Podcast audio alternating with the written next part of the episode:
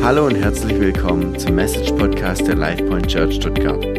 Als Gemeinde leben wir nach der Vision, wir existieren, dass Menschen ein erfülltes Leben in Christus finden können. Wir hoffen, dass Gott durch diese Message zu dir spricht und dass du dadurch gesegnet wirst.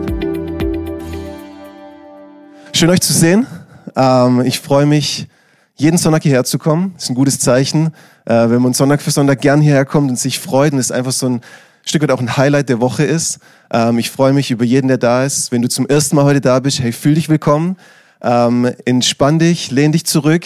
Ähm, es ist einfach nur schön, dass du da bist. Und äh, ich hoffe, dass du oder dass ihr jeder von euch heute was mitnehmen kann.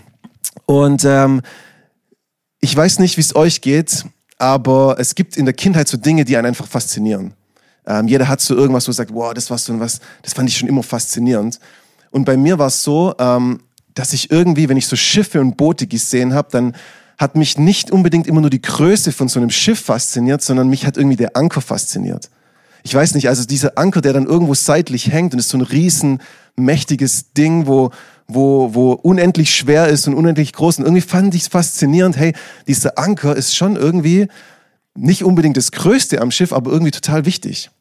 Und ähm, ich fand es immer spannend, wenn man in Filme oder auch mal live gesehen hat, wie so ein Anker dann runtergelassen wird. Und äh, irgendwie bis heute finde ich den Anker als ein Symbol, was total spannend ist. Und auch die Funktion von einem Anker ist total spannend. Weil ein Anker sorgt dafür, dass so ein Schiff, da wo es gerade steht oder da wo es gerade ähm, liegt, dass es nicht von Wind, von Wellen, von Strömungen oder irgendwelchen Einflüssen weggetrieben wird. Das heißt, so ein Anker sorgt dafür, dass das Boot keinen Schaden nimmt und dass es die Position hält.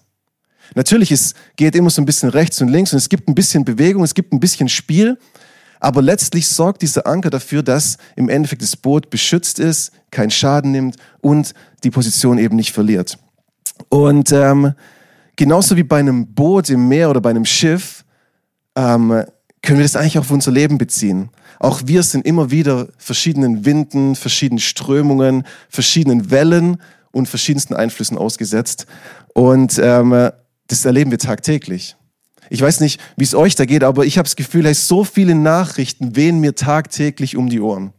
Und ähm, so viele verschiedene Meinungen und Positionen versuchen mich irgendwie mitzureißen, in irgendeine Richtung. Und ähm, so viele Ereignisse werfen uns manchmal von links nach rechts. Ich habe manchmal das Gefühl, die eine Krise oder die eine Sache kommt, ist vorbei und die nächste ist schon wieder am Start. Und wir schlittern so von einem ins nächste. Und ich weiß nicht, aber manchmal innerlich fühle ich mich so, ich bin wie hin und her geworfen. Und ähm, so viele Stimmen, wie in unserer Zeit, glaube ich, gab es noch nie, die versuchen, uns zu beeinflussen. Das heißt, so wie in so ein Schiff brauchen wir unbedingt einen Anker. Wir müssen unbedingt gut verankert sein, damit wir keinen Schaden nehmen. Und damit wir jede Zeit, die auf uns zukommt, ja, wir können die Zeit nicht wählen, dass wir die meistern, dass wir sie bestehen. Und deswegen ist wichtig, dass wir verankert sind. Und das Gute ist und die gute Botschaft ist, dass als Nachfolger Jesu, wir haben alles in Reichweite, was wir dafür brauchen, gut verankert zu sein. Wir haben alles in Reichweite. Es ist nicht irgendwie was, wo wir sagen, oh, das kann ich gar nicht erreichen, sondern Gott hat uns alles mit an die Hand gegeben. Jede Tool, jedes Tool, das wir dazu brauchen, ist da. Wir müssen es nur gebrauchen. Und unsere aktuelle Serie heißt deswegen auch verankert. Und ähm, wir wollen uns eben in dieser Serie anschauen, hey, wie können wir in den Zeiten, in denen wir aktuell leben, in den Situationen, in denen wir leben, die ist für jeden von uns unterschiedlich, wie können wir verankert bleiben, wie können wir stabil bleiben, wie können wir nicht nur bestehen, sondern auch gut durchkommen durch diese Zeiten.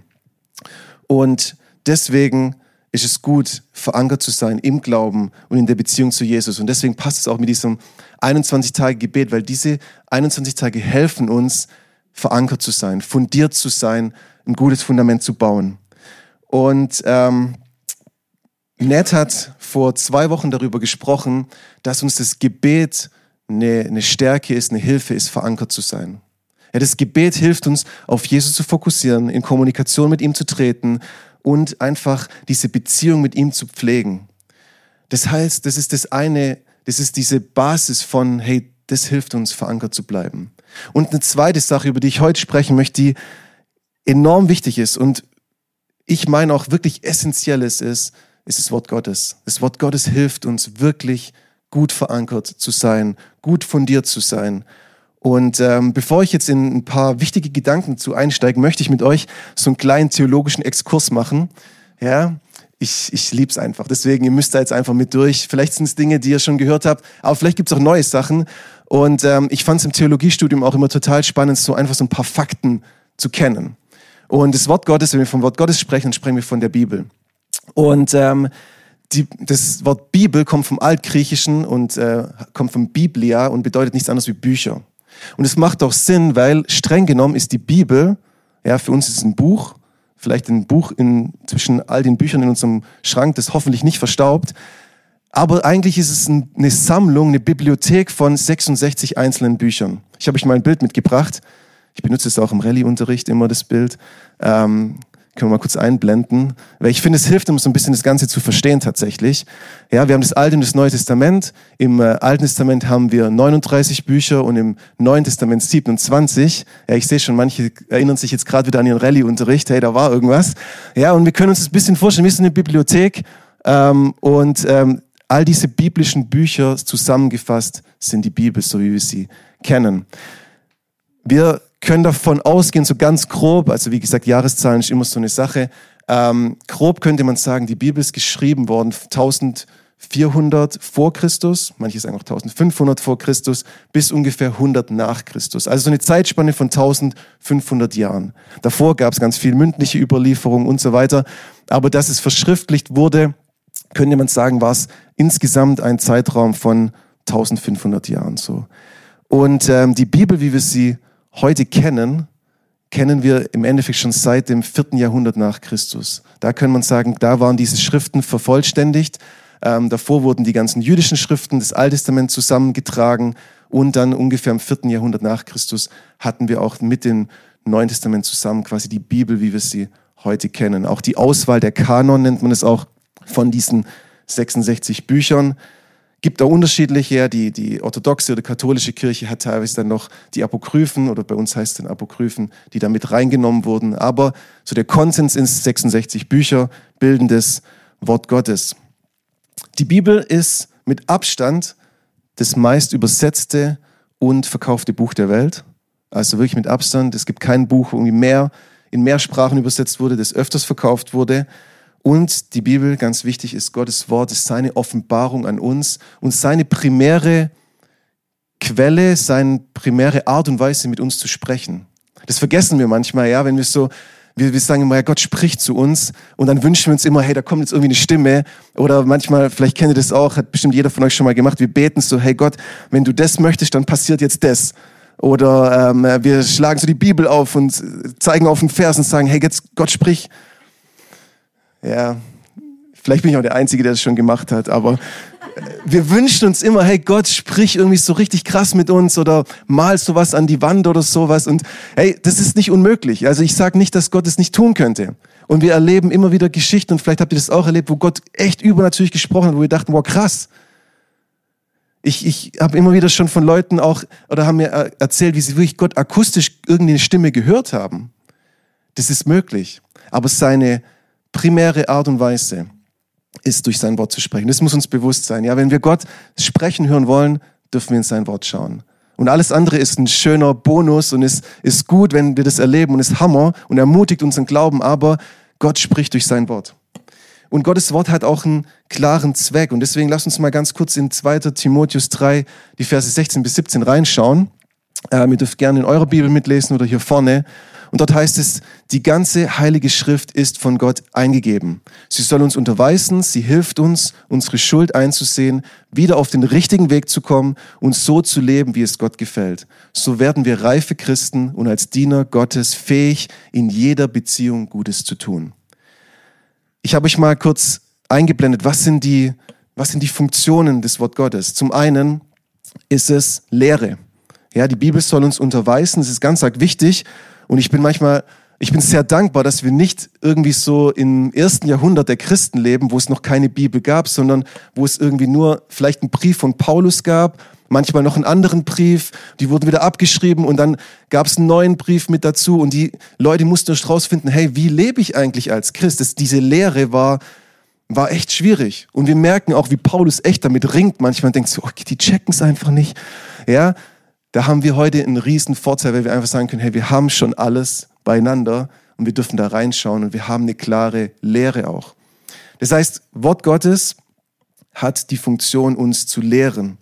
Ähm, eine ganz wichtige Funktion, die uns nicht immer gefällt, ist Schuld einzusehen. Man könnte auch sagen Überführung. Ja, im Luther äh, Übersetzung heißt es der Funktion, dass es uns überführt. Die Bibel wird auch immer wieder verglichen mit einem Spiegel, wo uns ein Spiegel vorhält und sagt, guck mal, ja, sieht nicht alles immer so gut aus. Gefällt uns nicht, ist unangenehm, ist aber eine ganz wichtige Funktion der Bibel. Das Wort Gottes. Es hilft uns einfach einzusehen, hey, wo liegen wir daneben? Wo verfehlen wir das Ziel, das Gott eigentlich für uns gesetzt hat? Und es hilft uns aber auch dann nicht nur, es lässt uns nicht mit dieser Schuld oder dieser Sünde, könnte man auch sagen, alleine und zeigt uns, wo ist der Fehler, sondern die Bibel zeigt uns auch, das Wort Gottes hilft uns wieder den richtigen Weg zu finden. Also nicht nur, hey, da ist was falsch, sondern hey, hier ist auch die Lösung. Hier musst du einfach deinen Weg neu einschlagen.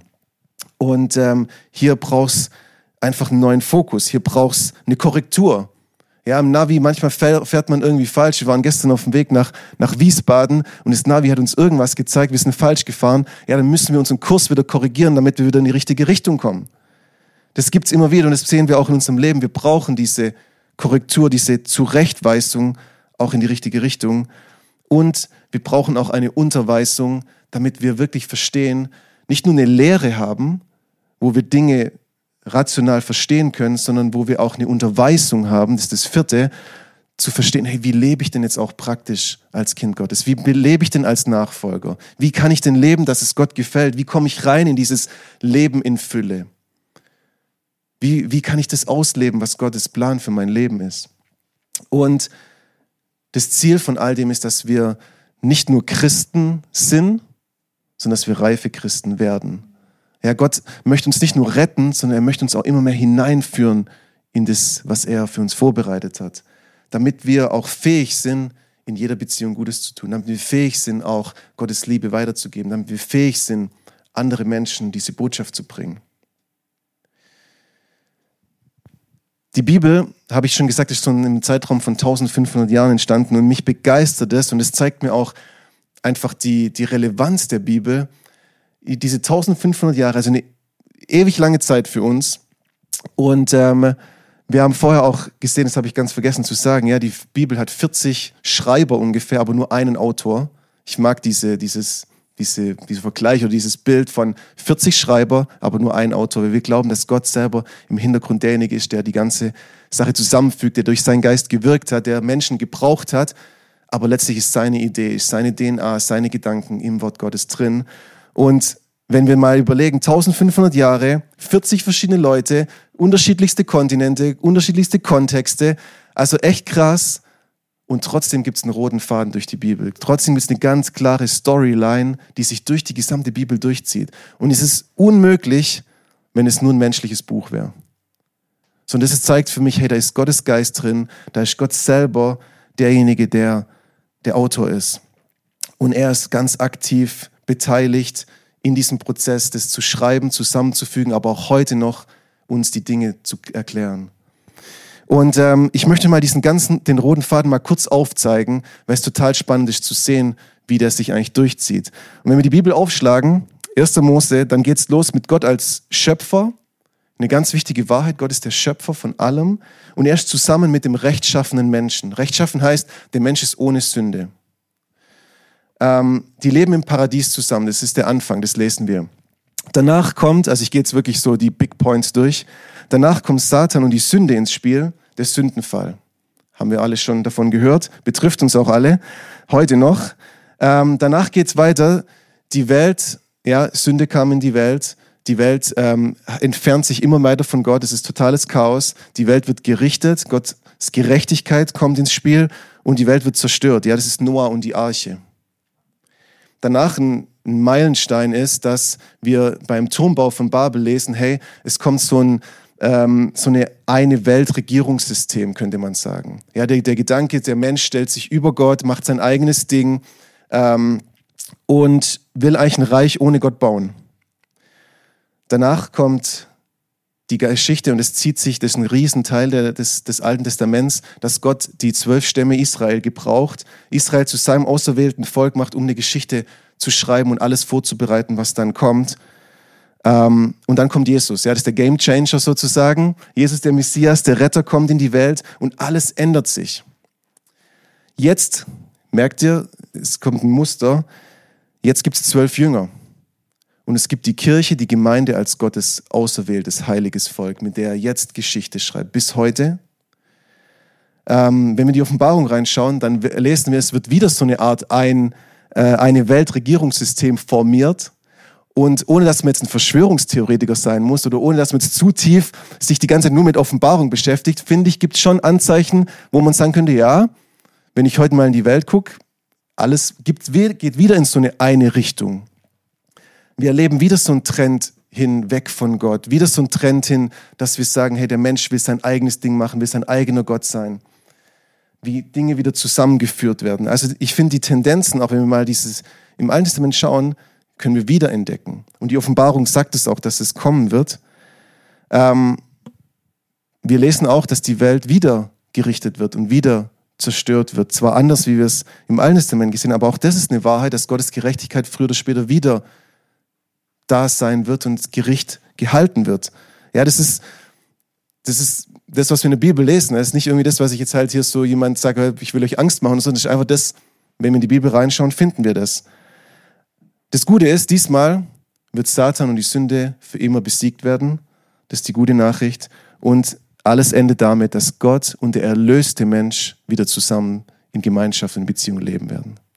Alles beginnt mit Gott und dem Menschen ja, es braucht eine lange, lange Geschichte und es endet wieder in dieser, in dieser Hoffnung, in dieser Offenbarung, hey, Gott wird wieder mit dem erlösten Mensch zusammen sein. Gott hat einen Weg gefunden aus diesem Schlamassel auch wieder raus. Ja, und dieser rote Faden, das ist krass, wenn man das mal sich wirklich so durchschaut, zieht sich durch. Das ist eine zusammenhängende Story eigentlich. Und wir sind mittendrin. Und deswegen ist es so entscheidend, auch wenn wir uns mit der Bibel beschäftigen, mit dem Gott Gottes, die Bibel ist mehr als ein Buch. Es ist mehr als eine Ansammlung von Schriften. Es ist mehr als irgendwie zu sagen, hey, da gibt es so viele schöne Verse und die tun mir so gut. Ja, das ist richtig, aber es ist mehr als das. Es ist auch nicht irgendwie, wie mache ich mein Leben besser Buch. Da gibt es unendlich viele. Ja, könnt ihr nächsten Buchladen gehen, gibt es normal so ein ganzes Regal, steht dann oben drüber irgendwie ähm, How I Maximize Your Life oder keine Ahnung. Ähm, ja, das ist so, die Bibel ist mehr. Die Bibel ist auch mehr als ein Psychologiebuch, obwohl da wir sehr viel über das Thema tatsächlich auch lernen können. Aber es ist mehr als das. Es ist mehr als irgendwie eine menschliche Geschichte, die aufgeschrieben wurde oder mehr, wie es auch selbst in Theologie oftmals gelehrt wird oder vertreten wird. Ja, das sind einfach Menschen, die ihre Erfahrungen, ihre göttliche Erfahrung halt irgendwie aufgeschrieben haben. Aber da wird Gott rausgelassen. Die Bibel ist mehr. Die Bibel ist die Geschichte der Welt, die Geschichte von Gott und uns auch und sie ist Gottes Wort. Und es ist so wichtig, dass wir ihr den richtigen Stellenwert auch geben, den Stellenwert, den sie auch verdienen, dass wir dieses Wort Gottes nicht reduzieren. Und deswegen lohnt es sich einfach, Gottes Wort in Gottes Wort zu gegründet, verankert zu sein, es als ein, auch eine Art Kompass, als ein Navigationssystem oder auch als ein Spiegel zu nutzen. In Matthäus 7, Vers 24 sagt Jesus in dem Gleichnis, darum gleicht jeder, der meine Worte hört und danach handelt, einem klugen Mann, der sein Haus auf felsigem Grund baut. Damit jetzt sich manche, also damit sich jetzt die Frauen nicht irgendwie nicht angesprochen fühlen, könnte man auch sagen, gleicht einer klugen Frau, die ihr Haus auf felsigem Grund baut. Weil sonst könnt ihr sagen, ja gut, es betrifft ja jetzt nur die Männer. Nein, fühlt euch bitte auch mit angesprochen. Ähm, das heißt, wenn wir unser Haus, wenn das Gleichnis auch weitergeht, wenn wir unser Haus auf ein falsches Fundament bauen oder nicht das richtige Fundament wählen, und es ist alles außerhalb von Gottes Wort, dann wird es vielleicht eine Weile gut gehen. Dann wird es eine Weile klappen. Aber wenn die wirklichen Stürme und Wellen kommen, dann ist es, als ob unser Haus auf Sand gebaut wäre. Dann spült es unser Haus weg, dann merken wir, hey, das, was wir irgendwie uns aufgebaut haben, das funktioniert doch nicht so ganz. Und das haben wir alle schon erlebt, dass wenn wir auf irgendwelche Dinge gebaut haben und dann kommt wirklich eine Krise, dann merken wir, okay, das, das wackelt, das, das bricht vielleicht sogar. Und die letzten drei Jahre haben uns das mehr, haben uns das krass gelehrt. Ja, wo wir unsere vermeintliche Sicherheit, unsere vermeintlichen Fundament Ja, unsere Dinge, wo wir mal, hey, das ist alles gar nichts wert, das hilft alles gar nicht, sondern wir brauchen ein anderes Fundament. Ja, in Deutschland haben wir so viele Versicherungen wie wahrscheinlich kein anderes Land, ja. Aber die haben uns die letzten Jahre nichts genutzt, ja. Das ist aber eine Art Sicherheit auch von mir immer wieder. Und ich merke, wow, jetzt sind wir durch eine Zeit gegangen, da brauchst du eine andere Sicherheit, da brauchst du ein anderes Fundament. Und oftmals ist es so, dass unser selbstgebautes, auch moralisches, weltliches Lebenshaus fällt zusammen, wenn wir eben nicht das richtige Fundament haben. Ich bin überzeugt, dass Deutschland, unsere Gesellschaft heute anders aussehen würde, wenn wir uns nicht von Gottes Wort entfernt hätten. Wenn wir uns nicht von Gottes Standards und Prinzipien entfernt hätten. Und das, wenn wir wirklich mal reingucken in die Geschichte von den letzten 50, 60, 70 Jahren, dann merken wir den Trend weg von Gottes Werte, weg von Gottes Standard, weg von seinem Wort. Und ich erlebe das tagtäglich auch in der Schule tatsächlich auch viel Zerbruch einfach.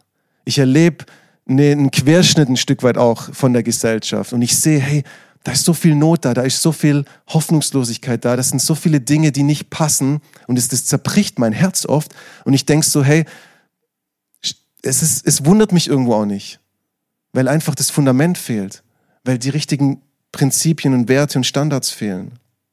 Und wir erleben wirklich, wie es immer weniger gesunde Familien gibt in unserem Land. Wir erleben, wie, wie fast jede zweite Ehe geschieden wird, wie, wie, kein, wie unsere Systeme nicht mehr funktionieren, Bildungssystem, Gesundheitssystem, all diese Systeme, die auch teilweise gegründet waren auf Gottes Wort, auf seinen Gedanken, auf seinen Prinzipien, auf seinen Standards. Wir haben uns entfernt davon, es funktioniert vieles nicht mehr. Für mich ist es kein Wunder, dass heute mehr als fünf Millionen Menschen an psychischen Krankheiten, Depressionen leiden. Bei den Kindern hat sich die Zahl an denen, die psychologisch behandelt werden müssen, also wirklich in Therapie sind und aktiv Behandlung haben, hat sich in den letzten Jahren mehr als um 100 Prozent vermehrt. Und es ist ein trauriger Fakt und deswegen ist Kirche so wichtig, dass wir sagen, hey, wir wollen wieder zurückkommen und sagen, hey, wir wollen Gottes Wort und seine Standards und seine Gedanken für uns, weil es die besten sind, die, wir, die es gibt einfach. Er will das Beste für uns und wir treiben ihn immer mehr raus und, und, und wollen ihn nicht haben. Und deswegen ist wichtig, dass wir als Kirche, als Gemeinde verstehen, hey, welchen Stellenwert hat Gottes Wort? Und deswegen ist es so essentiell. Und wenn wir verankert sein wollen in unserem Leben, aber auch ein Vorbild sein wollen für andere und wie dieser kluge Mann oder diese kluge Frau sein möchten, dann müssen wir unser Lebenshaus auf Gottes Wort bauen, dann müssen wir verankert sein in ihm, in seinem Willen und seinen Standards. Und ich möchte euch ganz kurz und knapp drei Punkte mitgeben, die uns dabei helfen, die praktisch einfach auch sind. Erst, wir müssen wegkommen immer nur von Theorie, sondern wir müssen wirklich auch in die Praxis einsteigen. Und deswegen, das erste ist, wenn wir verankert sein wollen, wenn wir dieser kluge Mann sein wollen, von dem Jesus spricht, dann ist die Basis von allem, dass wir Gottes Wort als Autorität anerkennen. Und auch hier wieder, ich habe es vorher schon kurz erwähnt, Autorität, Gehorsam sind Worte, die uns heute nicht mehr so wirklich gefallen. Was eigentlich schade ist, weil es eigentlich was Positives ist. Und ähm, in 1. Thessalonicher 2, Vers 13 lesen wir, im Übrigen danken wir Gott immer wieder dafür, dass ihr die Botschaft, die wir euch in seinem Auftrag verkündeten, als das aufgenommen hat, was sie tatsächlich ist. Das Wort Gottes und nicht eine Lehre von Menschen. Und seit ihr glaubt, erfahrt ihr die Kraft dieses Wortes in eurem eigenen Leben. Gottes Wort habe ich jetzt schon mehrfach gesagt, aber es ist wichtig, wirklich, das muss man verinnerlichen, ist nicht eine menschliche Lehre, sondern es ist seine Lehre, seine Gedanken, sein Wort. Und wenn wir das als eine Autorität auch anerkennen und als was eine positive Autorität auch bei uns hinterlegen sozusagen, dann ist nämlich das was Positives, was Lebensspendendes, was Orientierung gebendes und auch was Bewahrendes. Gottes Wort als Autorität bedeutet, dass wir sein Wort über alle anderen Meinungen, über alle anderen Ideologien, über alle anderen Einflüsse, über alles, was wir in TikTok, Instagram, egal wo es sehen, dass wir Gottes Wort drüber stellen. Dass wir nicht die Dinge über Gottes Wort stellen, sondern dass wir immer Gottes Wort drüber stellen. Und Autorität heißt nämlich auch, dass ich mein Denken und Handeln nach einer Autorität ausrichte. Das ist Autorität. Und das ist das, dass wir sagen, hey, wir wollen aktiv uns entscheiden, sagen, hey, ich möchte Gottes Wort als Autorität sehen. Das heißt, wir filtern alles durch Gottes Wort. Und ich versuche auch in meinem Leben immer mehr dahin zu kommen, das zu lernen und zu verstehen, dass ich alles durch sein Wort filter. Jeder Einfluss, was reinkommt, muss wie durch so einen Filter vom Wort Gottes, wo ich dann nämlich direkt rausfiltern kann, hey, was ist eigentlich, was, was ist richtig, was ist falsch, was schadet mir, was ist eine Lüge, was ist Wahrheit. Und umso mehr ich das mache, umso mehr merke ich, wie ich auch in Freiheit reinkomme und wie manche Dinge gar nicht mehr an mich rankommen. Das heißt, wir prüfen alles mit seinem Wort, wir nehmen es als unseren Standard und alles wird an dem auch ein Stück weit gemessen. Auch mein eigenes Verhalten wird daran gemessen. Und äh, das sind Dinge, die gefallen uns nicht immer, ja. Es ist auch unbequem, Gottes Wort als Autorität anzuerkennen. Es ist unbequem und es passt auch gar nicht in, unseren, in den Geist der Zeit, in dem wir leben. Wo es auch heißt, sei frei, ordne dich nicht unter. Es passt nicht immer, es ist nicht immer bequem. Aber ganz wichtig, hey, nicht ich passe das Wort Gottes so für mein Leben an, sondern ich passe mein Leben dem Wort Gottes an. Und das ist so eine Sache, und wir machen es ganz oft. Wir bauen uns so ein bisschen, wir packen uns die Bibelverse, die, wo jetzt gerade für mich so passen, damit es für mich bequem bleibt. Das bedeutet aber, wir ähm, gebrauchen das Wort Gottes oder wir missbrauchen es eigentlich ein Stück weit. Ja? Und ähm, nicht ich passe das Wort für meine Zwecke an, sondern ich passe mein Leben dem Wort Gottes an. Und Klaus Berger, ein Theologe, Theologe, hat mal ganz gut gesagt, nicht wir kritisieren das Wort Gottes, sondern es kritisiert uns konkretes Beispiel, Feindesliebe. Ja, Jesus lehrt uns Feindesliebe. Er sagt, lieb eure Feinde. Und jetzt muss ich mal ganz ehrlich sein, ist es bequem? Nee. Ist es irgendwie was, was uns gefällt? Nicht unbedingt. Haben wir da Lust drauf? Nicht immer. Also ich bin ehrlich. Und trotzdem ist es ein Standard, ist es Gottes Wort. Und wenn ich mich seinem Autorität unterstellt, dann heißt, ich, hey, heißt das auch, hey, das bedeutet was für mich und das heißt, hey, ich soll meine Feinde lieben. Ob es mir gefällt oder nicht, ob es gerade meine Emotion reinpasst oder nicht, es ist Gottes Wort, es ist Gottes Standard. Und in meinem Leben hat Feindesliebe eigentlich fast nie eine Rolle gespielt, weil ich hatte keine Feinde. Bis zu dem Zeitpunkt, wo ich welche hatte. Und auf einmal war es richtig schwierig, diesen Vers zu lesen. Ich weiß noch, ich habe davor mal in der Jugend drüber gepredigt und es war einfach. Ja? Ja, lieb deine Feinde. Easy. Ja, und auf einmal hast du Feinde. Auf einmal hast du Leute, die dich hassen für nichts. Auf einmal hast du Leute, die, die dein Auto beschädigen, um dir was Schlechtes zu wollen. Die Dinge über dich behaupten, die nicht stimmen. Und auf einmal bist du mittendrin und sagt, und sagt Gottes Wort, hey, lieb die. Bete für die. Wünsch ihnen Gutes. Tu ihnen Gutes. Und ich habe gesagt, hey Gott, wie soll ich das machen? Das, das ist doch verrückt. Das Ganze hängt mit der Geschichte von meiner Frau und mir zusammen. Wenn ihr da mal mehr dafür, davon hören wollt, gerne persönlich, könnt man einen Film drüber drehen, was wir da alles erlebt haben. Aber wir hatten extreme Anfeindungen und alles hat sich geändert zu dem Zeitpunkt, wo wir Gottes Wort gehorsam waren und gesagt haben, hey, wir wollen die Familie von meiner Frau lieben. Wir wollen sie lieben. Wir wollen barmherzig sein. Wir wollen ihnen vergeben, obwohl sie uns vielleicht niemals darum bitten werden. Alles hat sich dadurch geändert, dass wir gesagt haben, hey, wir wollen Gottes Wort und das, was er uns lehrt, ernst nehmen. Und alles hat sich dadurch verändert. Unsere Wut, unsere Bitterkeit, unser Hass hat sich verändert. Unsere Herzen wurden geheilt und heute haben wir richtig gute Beziehungen.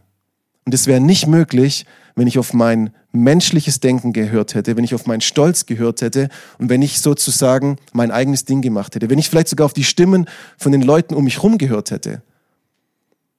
Weil ganz oft haben wir Menschen, die dann sagen, hey, das verdienst du nicht und die verdienen deine Vergebung nicht und es ist völlig in Ordnung, dass du da ähm, wütend bist und dass der Hass da ist. Das ist das, was wir oft hören. Aber Gottes Wort lehrt uns was anderes. Und wenn wir da gehorsam sind, wenn wir es als Autorität anerkennen und sagen, hey, ich will meine Feinde lieben, ich gebe mein Bestes, auch wenn es echt hart ist, dann kann Gott auch was tun, dann wirkt Gott, dann verändert Gott. Und dann macht er Dinge, die wir uns davor gar nicht hätten erträumen können. Ich hätte nie gedacht, dass ich gerne, mit wirklich von Herzen gern bei der Familie von meiner Frau am Tisch sitzen werde. Ich habe nie gedacht, dass die Mama mich anruft und sagt, hey, schon lange nicht mehr gesehen, wann kommst du endlich mal wieder vorbei? Wäre für mich zu einer langen Zeit meines Lebens gar nicht vorstellbar gewesen. Aber Gott kann das tun, wenn wir ihn wirken lassen, wenn wir gehorsam sind. Das heißt, Gottes Wort bringt uns aus unserer Komfortzone raus. Es ist wie ein Spiegel, wo es, wo es uns einfach zeigt, hey, da lebst du noch nicht so, wie es Gott sich eigentlich gedacht hat. Da verfehlst du das Ziel. Und es ist nicht bequem, aber es hilft uns voranzukommen. Es hilft uns in Heilung, in Freiheit reinzukommen. Es hat immer einen guten Grund. Es hilft uns, Jesus ähnlicher zu werden und in Leben in Fülle zu erleben. Das heißt, wenn wir Gottes Wort nicht als Autorität annehmen, das ist eine Entscheidung, die muss jeder von uns selber treffen. Das Entscheidende ist, was ist für dich das Wort Gottes? Das ist die wirklich eine essentielle Frage. Wenn wir es nicht machen, dann werden wir weder Gottes Willen nach Gottes Willen leben können, noch sein Sprechen, noch seine Führung auch erleben können in dem Ausmaß, wie er es uns eigentlich zeigen möchte. Das Zweite ist, dass wir seine Wahrheit verinnerlichen. Und äh, wenn wir alle Einflüsse, die ich vorher schon genannt habe, durch Gottes Wort filtern wollen, dann müssen wir auch seine Wahrheiten kennen. Und äh, dann müssen wir uns damit auch auseinandersetzen, weil nur dann können wir Gut und Böse unterscheiden, wir können Lügen aufdecken, wir können Gottes Zusagen und Verheißungen über unser Leben auch aussprechen. Und ähm, in Römer 10, Vers 17 heißt es auch, dass der Glaube durch das Hören der Botschaft Christi kommt. Und deswegen ist es wichtig, dass wir einfach auch hören und es verinnerlichen, uns damit beschäftigen und um seine Wahrheiten auch wirklich zu verinnerlichen, dass sie tief gehen, lohnt sich einfach, nicht nur zu hören, sondern auch das Wort Gottes zu lesen. Und das Hören können wir ganz einfach, indem wir sonntags in den Gottesdienst gehen oder die Bibel auf der App anhören oder was weiß ich, aber wirklich auch gute, gute Predigten anhören, einfach auch bibeltreu, hier Dinge, wo wir sagen, hey, das ist wirklich, da wird Gottes Wort unverfälscht auch gepredigt und lesen, indem wir eine gute Routine aufbauen, indem wir einfach sagen, hey, ich beschäftige mich regelmäßig mit Gottes Wort und ähm, ich nehme die Bibel auch Tag für Tag zur Hand und ich lasse sie nicht verstauben, sondern ich mache das zu einer guten Routine. Und es gibt viele Hilfsmittel, die ihr dazu benutzen dürft. Ähm, Bibellesepläne, Bücher, alles Mögliche. Wichtig ist nur, fangt einfach an. Ja, man kann jetzt ganz viel sich überlegen, okay, wie fange ich an, aber fangt einfach an zu lesen, wenn ihr es noch nicht gemacht habt und macht es zu einer guten Routine. Und das Dritte ist noch, ähm, in dem Bereich die Wahrheiten zu verinnerlichen, dass wir auch die Wahrheiten nicht nur lesen und hören, sondern auch Dinge gezielt auswendig lernen. Und es ist auch so ein bisschen unpopulär geworden, ja, aus Dinge auswendig lernen. Aber es lohnt sich, dass, wenn wir einfach auch mit Dinge konfrontiert werden, ja, wenn wir zum Beispiel ähm, mit Ängsten konfrontiert werden, dass wir dann einfach auch 2. Timotheus 1, Vers 7 kennen, wo es einfach heißt, Gott hat uns nicht einen Geist der Angst gegeben, sondern der Kraft, der Liebe und der Besonnenheit. Oder dass wenn wir in Not sind, dass wir im Kopf ploppt uns auf, hey, Psalm 50, 15, rufe mich an in der Not und ich will dich retten. Oder wenn wir total müde sind, wenn wir total platt sind, wenn wir nicht mehr können, ja, so wie bei, bei meiner Situation gerade, wo du ständig nur drei Stunden schläfst, weil zwei weinende Kinder daheim sind und du denkst so, ey, wie soll ich das alles machen? Dann darf ich mich dran erinnern, wie Jesus in Matthäus 11, 28 sagt, hey, kommt zu mir, die ihr mühselig und beladen seid, die ihr müde seid, die ihr platt seid. Hey, ich will euch die Last wegnehmen, ich will euch neue Kraft geben. Oder wenn wir sagen, hey, ich brauche Wegweisung, dass wir dann mit Psalm 25, Vers 4 auch beten und sagen, hey Gott, zeig mir den Weg und lehr mich deinen Pfad zu gehen. Und deswegen lohnt es sich, Gottes Wort zu verinnerlichen, auch Dinge auswendig zu können, weil es immer wieder Situationen gibt, wo es uns hilft, zu sagen, hey Gott, ich berufe mich auf dein Wort. Es ermutigt mich, es stärkt mich. Und umso mehr wir diese Wahrheiten verinnerlichen, desto weniger haben Lügen und falsche Gedanken Raum in uns. Umso mehr die Wahrheit Platz nimmt, umso weniger hat haben Dinge, die uns runterziehen wollen, Platz in uns. Und umso besser sind wir verankert. Und jetzt kommt noch der, der dritte Punkt, der geht ganz schnell, weil es ist eigentlich relativ einfach. Der dritte Punkt ist, dass wir seine Prinzipien, die Prinzipien von Gott durch sein, von seinem Wort auch anwenden. Jakobus 1, 22 heißt es, es reicht nicht nur, die Botschaft zu hören, ihr müsst auch danach handeln, sonst betrügt ihr euch selbst. Ja, und es ist so wichtig. Ich glaube, es ist auch das, was wir als Christen eine Verantwortung haben, zu sagen, wir labern nicht nur, sondern wir tun es auch. Weil ganz viele haben dieses Bild von den Christen, die nach außen in fromm sind und irgendwas erzählen und predigen und, und irgendwie so dieses, dieses fromme Leben so ein bisschen spielen, aber wo nichts wirklich dahinter ist. Und deswegen haben wir eine Verantwortung zu sagen, hey, wir wollen nicht nur predigen, wir wollen nicht nur reden, sondern wir wollen es auch tun. Deswegen haben wir Surf-Projekte hier. Deswegen wollen wir uns gegenseitig wahrnehmen, uns wertschätzen, wollen die Prinzipien, die wir gelernt haben, auch anwenden. Es bringt nichts, die Bibel auswendig zu können und tausend Verse zu zitieren, wenn wir es nicht anwenden. Es darf nicht nur bei dem Wissen bleiben, sondern es muss zur Anwendung kommen. Und wir müssen diese biblischen Prinzipien auch ausleben. Hey, ich möchte euch einfach ermutigen, wirklich diesem Thema Raum in euch zu geben und zu sagen, hey, was ist das Wort Gottes für mich? Das ist der Action Step Nummer eins. Ist eine Frage, die jeder selber treffen muss, kann ich nicht für euch beantworten. Was für einen Platz hat Gottes Wort in dir? Welche Autorität hat sie jetzt? Eine untergeordnete Autorität oder ist es die Autorität in deinem Leben? Auch wenn es nicht immer bequem ist. Aber es lohnt sich zu sagen, hey Gott, ich nehme dein Standard und deine Prinzipien an in meinem Leben. Weil das Verständnis von der Bibel vom Wort Gottes entscheidet über deinen Glauben und entscheidet über dein Leben. Außerdem möchte ich euch heute einfach ermutigen, hey, fang an in der Bibel zu lesen, am besten heute noch. Fang an mit fünf Minuten, nimm einen Bibelleseplan zur Hand, das macht es oft einfacher. Steiger dich, ja, dass du vielleicht irgendwann sagst, hey, ich nehme jeden Morgen oder jeden Tag, egal wann, 15 Minuten fürs Wort Gottes, 15 Minuten im Gebet, um einfach zu sagen, hey Gott, ich gebe dir Raum, jeden Tag.